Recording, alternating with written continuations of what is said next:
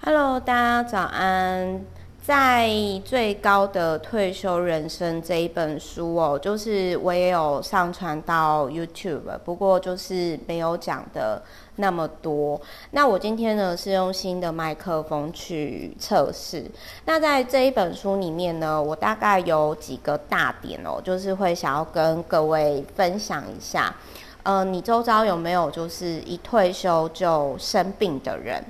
那这类型的人呢，特别就是以前他没有去思考过，说他想要过什么样的生活，然后一放松之后，就突然间生活没有重心，然后，然后可能就是说睡到自然醒啊，然后跟家人唠叨一下，然后就不知道该做什么事情，然后甚至因为没有重心，然后有些。特别是男生啊，其实我在讲这一段的时候，我个人是蛮有感触的，因为像我爸之前刚退休的时候就经历过这个阶段，就是我跟我妈，我们就是都会觉得说，天哪，你怎么一直碎碎念？那你是不是要去再重新跟社会连接一下？然后呢，我们就有跟他提到说，你要不要就是去啊、一些。金融机构，因为毕竟我爸之前是在金融机构当主管嘛，然后呢，我父亲就非常非常生气，说：“拜托，我以前是管多少的人，然后你现在叫我去做免钱的吗？当义工嘛？”所以，呃，我真的蛮能同理，就是说为什么日本很多就是他们在领到在丈夫领到退休金之后离婚可以。分到就是先生的一半财产的时候，然后他们就是互相祝福，然后就离开了。因为呃，我相信这也是疫情的期间，我觉得这本书大家可以去参考点，就是本来以前疫情发生期间的时候没有 work from home，或者是有些人可能疫情的期间转换跑道，或者是有些人可能就没有了工作，然后突然间呢，就是两个人相处的时间很长，然后。就会突然间发现到说，哎，以前呐、啊，就是就彼此的空间就是受到了侵犯。那我不知道大家有没有认识比较比较特别朋友，就是我真的之前我有认识老板圈的朋友，就是他曾经跟我说，他结婚的时候，他才发现到说，其实他没有办法一直长时间的跟。另外一半就是在一起，然后我那个时候就觉得说：天哪，那你干嘛结婚？你怎么那么聪明的人，那么会赚钱的人，你怎么会结婚的时候才发现这件事情呢？那所以我，我我觉得就是，如果今天你你家中有长辈，特别是男生或者是你的另外一半即将退休的话，我觉得这一本书是可以让他去思考他再来的。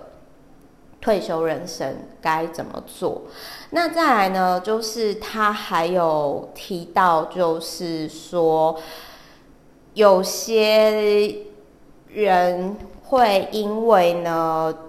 就是他有提到，就是说退休以后，那可能就是。因为人毕竟就是会想要回馈社会有贡献嘛。那如果说突然失去重心的话，就可能会不知道说怎么找到自己的价值。那如果说你是在退休之前你就已经知道自己价值的人，那我觉得应该就比较少这样问题。那他这里也有提到说，就是一些简居组的。小朋友问题，不过因为 Meta 其实并没有，并没有结婚生小孩，所以这个部分我我就不知，就我比较没有办法体会。但是我觉得，如果你的小孩有因为在这一段期间有受影响，然后不想出门的话，也或许这本书给你可以给你一些灵感。但我必须要说，这本书它讲的比较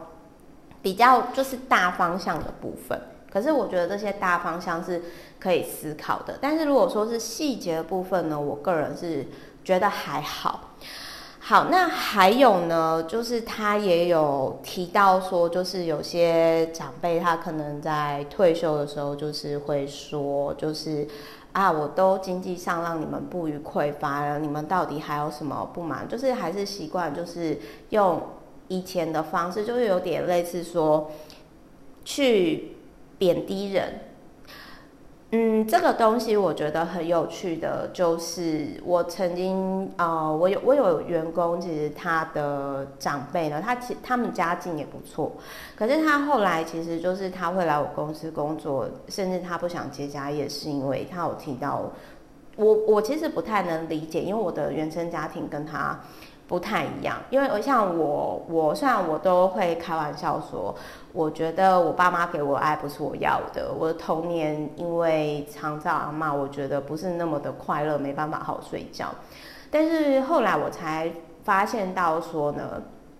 呃，就是我我觉得我爸至少是有一个优点的，就是我爸虽然他给的爱是让我会有压力的，因为他用他觉得好来爱我。但是他我知道说他他也曾经跟我讲过说啊，无论如何，Meta，我希望你快乐，你快乐就好。但是就是我的那个员工的父亲呢，就是我其实很无法理解，就是为什么那么有钱、那么会赚钱的人，为什么他会去贬低他的儿子？嗯，这个我不知道大家就是有没有。周遭的朋友是有这个状况，就是说他们家境的状况不错，社经地位也都不错，可是父母呢，就是永远就是用贬低自己小孩的方式啊，他不行啊，还有你去外面绝对不会成功，我就我就等你失败回来。其实我不不太能够理解，甚至当时我听到的时候，我是觉得非常震撼的。我蛮谢谢，就是我接触到不同同温层，所以有时候我其实会有一些很嗯，我会觉得说哇，蛮让我有跳脱同温层的想法。比如说，我没有办法想象说他可能只能他无法长时间跟一个人相处在同一个空间，但是他结婚了，这个我觉得很妙。然后后来又离婚，那我也无法理解，就是说今天这个小孩子，就是他是带着礼物来的，那他成为你的家人，你是多一个人来爱你，可是为什么你要去贬低他？所以如果你今天呢，你觉得你家中的长辈是试图贬低你的价值来提升自己价值的人，其实这样的人可能是他自己没有办法找到价值感，就是有点类似说。你可以注意到，就是有些人就是会借由讲别人八卦、讲别人坏话、讲别人怎样，然后他来逃避面对，让他自己更好。就是我常常会讲说，我后来都常常会讲说，你与其讲别人怎样，你为什么不专注，就是让你自己更好，专注在我们自己要的目标？还是因为那样的人是没有目标的，所以其实他不知道自己在干嘛，所以只好成天看别人在干嘛。而且还有一个事情，这也是我后来。觉察到的就是，当我们今天在讲别人怎样的时候，批判用批判的方式、否定的方式，其实某些程度上，第一个伤害的是我们自己。至少我自己的体质是这样，因为你当你在一只手指着别人的时候，其实四只手是指回去自己嘛。那他还有提到说，就是不要去害怕。别人的评价，因为有时候即使我们什么都不做，我们在某些人的世界里也是坏人啊。对，就是那阿德勒心理学这个作者里面有提到说，竞争是有损人类精神健康的最大主因。但是我们现在的体制，就是很多人其实已经太习惯这样的方式了，特别是在学校体系到职场一路很优秀的，他们已经太。去习惯这样关系，所以他们可能不知道自己的价值，所以他们会去看说别人怎么看、怎么判断的价值。那特别是这样，越是优秀人，他其实退休的时候就越容易可能生病啊，或者是找不到自己的重心啊，然后或者是忧郁症啊、躁郁症啊、焦虑症的这些状况。所以我希望大家就是不管你有没有退休，或者是说。你现在已经财务独立了，你已经可以开始好好生活了。那我觉得大家可以就是去思考这件事情，我觉得是很好的。那我再说一次，这一本书不太适合实作，但是就是他的观点是好的，就是你可以去思考你的人际关系的问题，就是你除了工作跟老朋友还有家人之外。你有没有就是不同领域的朋友？那像我其实，在我我其实就是会在我爸身上呢，就是那个时候退休的时候，他有一段时间不适应，然后常常找我们吵，就是也不算找我们吵架，就是很像碎碎念的阿伯啊，然后甚至就是还我们还拖他去运动啊，因为其实如果你找不到重心的人，就很容易会。可能就是会日夜作息颠倒，然后进而就是可能就越不想出门，然后就是跟社会失去连接，然后健康也出现问题，就是恶性循环。特别是如果说没有家人的话，那其实是或者是没有伴侣的话，其实会更加速这个状况。所以我觉得大家可以去在。可能财务独立或者是说财务自由之前，我觉得大家可以去思考这个问题，就是你的最好。其实我还有一个事情啊，就是我很认同人际所有的人生问题都跟人际关系有关。那往往可以改变我们的人生的呢，我很相信一句话，在另外一本书我有点忘掉，就是但是它的大意就是说，你要改变你的人生。那其实呢，就是呃那种。弱连接是最快可以改变你人生的方式，跨领域是最好的。那他还有提到说呢，就是有一个诗人我很喜欢，在这一本书里面，就是他有提到说，就是三木清，三三个木头的三木清，清水的清。他有提到说，对他老婆所讲的话就是。如果我有真心爱的人，那就是我永生的约定。就是他有提到说啊，我如果要再见我老婆的话，那应该是我死了，我离开了以后了吧。然后不知道为什么那个时候，我最近其实对死亡的议题呢，其实还蛮敏呃比较敏锐。不论是参加朋友就是告别式，或者是说呃遗书告告诉我们的事情的那一本书，那我都会觉得说嗯。就是很多事情真的不要等到退休以后，或者是不工作以后再做，而是现在可以做什么，就尽量的开始去做哦。就是这个部分是我觉得最高退休人生他没有讲，但是我会觉得说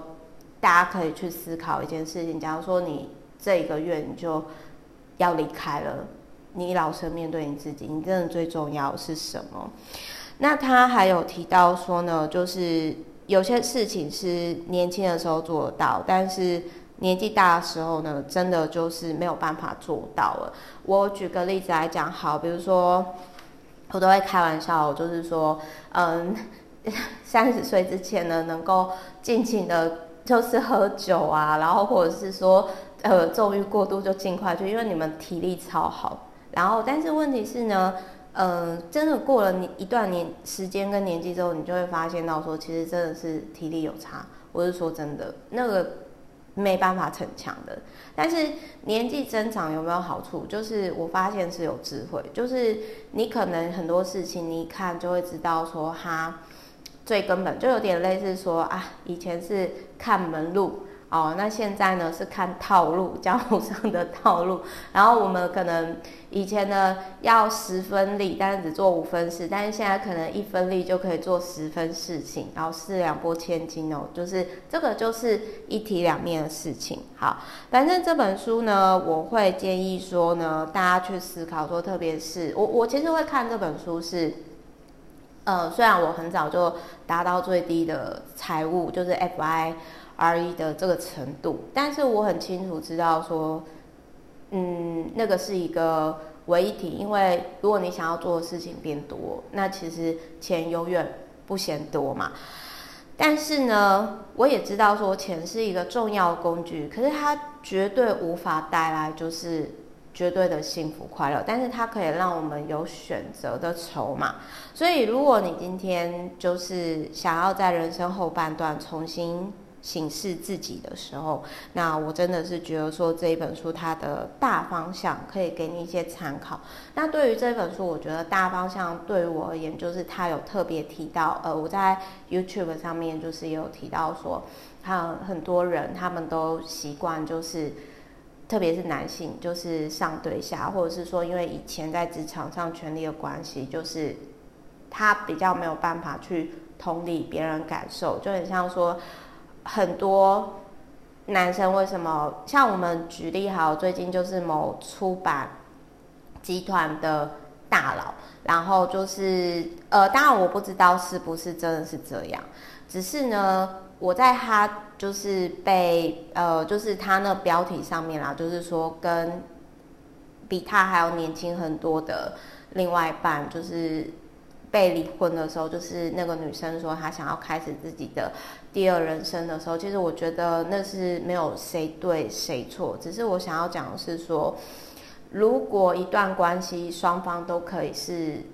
在各自沟通的状况下，然后都可以最低限度的做自己，那这样关系往往是应该是可以比较长久的。那我也建议大家就是说。我知道这非常非常的难，但是就是我真的希望大家放下，特别是如果你之后不需要为了工作，然后不需要为了钱，而是开始好好生活的时候呢，其实你没有必要就是去，就是跟人家竞争，真的是很伤害自己身体健康的事情，就是。各方面，因为每个人都有每个人的优点，每个人都有每个人自己不擅长的地方，而学会去接受多元性。那我觉得这是最高退休人生的境界。就是他有提到说，也许你很成功，但是你真的幸福吗？那真正的幸福，我个人是觉得说，如实的接受自己，就是没有人看到说，其实你还是觉得自己很好，就是你不是做给别人看的，就很像说。呃，我本来之前呢，我我想要讲一下，就是说，我我觉得啦，就是那个时候我也曾经因为，就各位知道，就是我之前也有遇到网络攻击，然后或者是被刷名或者是黑粉攻击嘛。那我其实那个时候曾经有段时间我，我我知道我自己在做的事情是有价值的，可是我那个时候会有另外一个声音说，嗯，可是如果我分享的东西，呃，让很多人不舒服，那是不是我就不要继续了？所以我那就一段时间呢，我就开始就是，呃，去沉淀下来。但是后来就是不论是我的读者啊，或者是我的客户啊、厂商啊，然后呃，我就发现到说，嗯，我觉得这真的是我会，即使到退休的时候，我还是会。去做事情，就有空的时候去做事情，但是我可能不会再像以前一样，就是说是处于比较用力过猛的状态，是用让自己舒服的状态，然后希望可以让大家有一些疗愈的感觉。好，也希望这本书呢可以成为各位的祝福，爱你们啦，拜拜。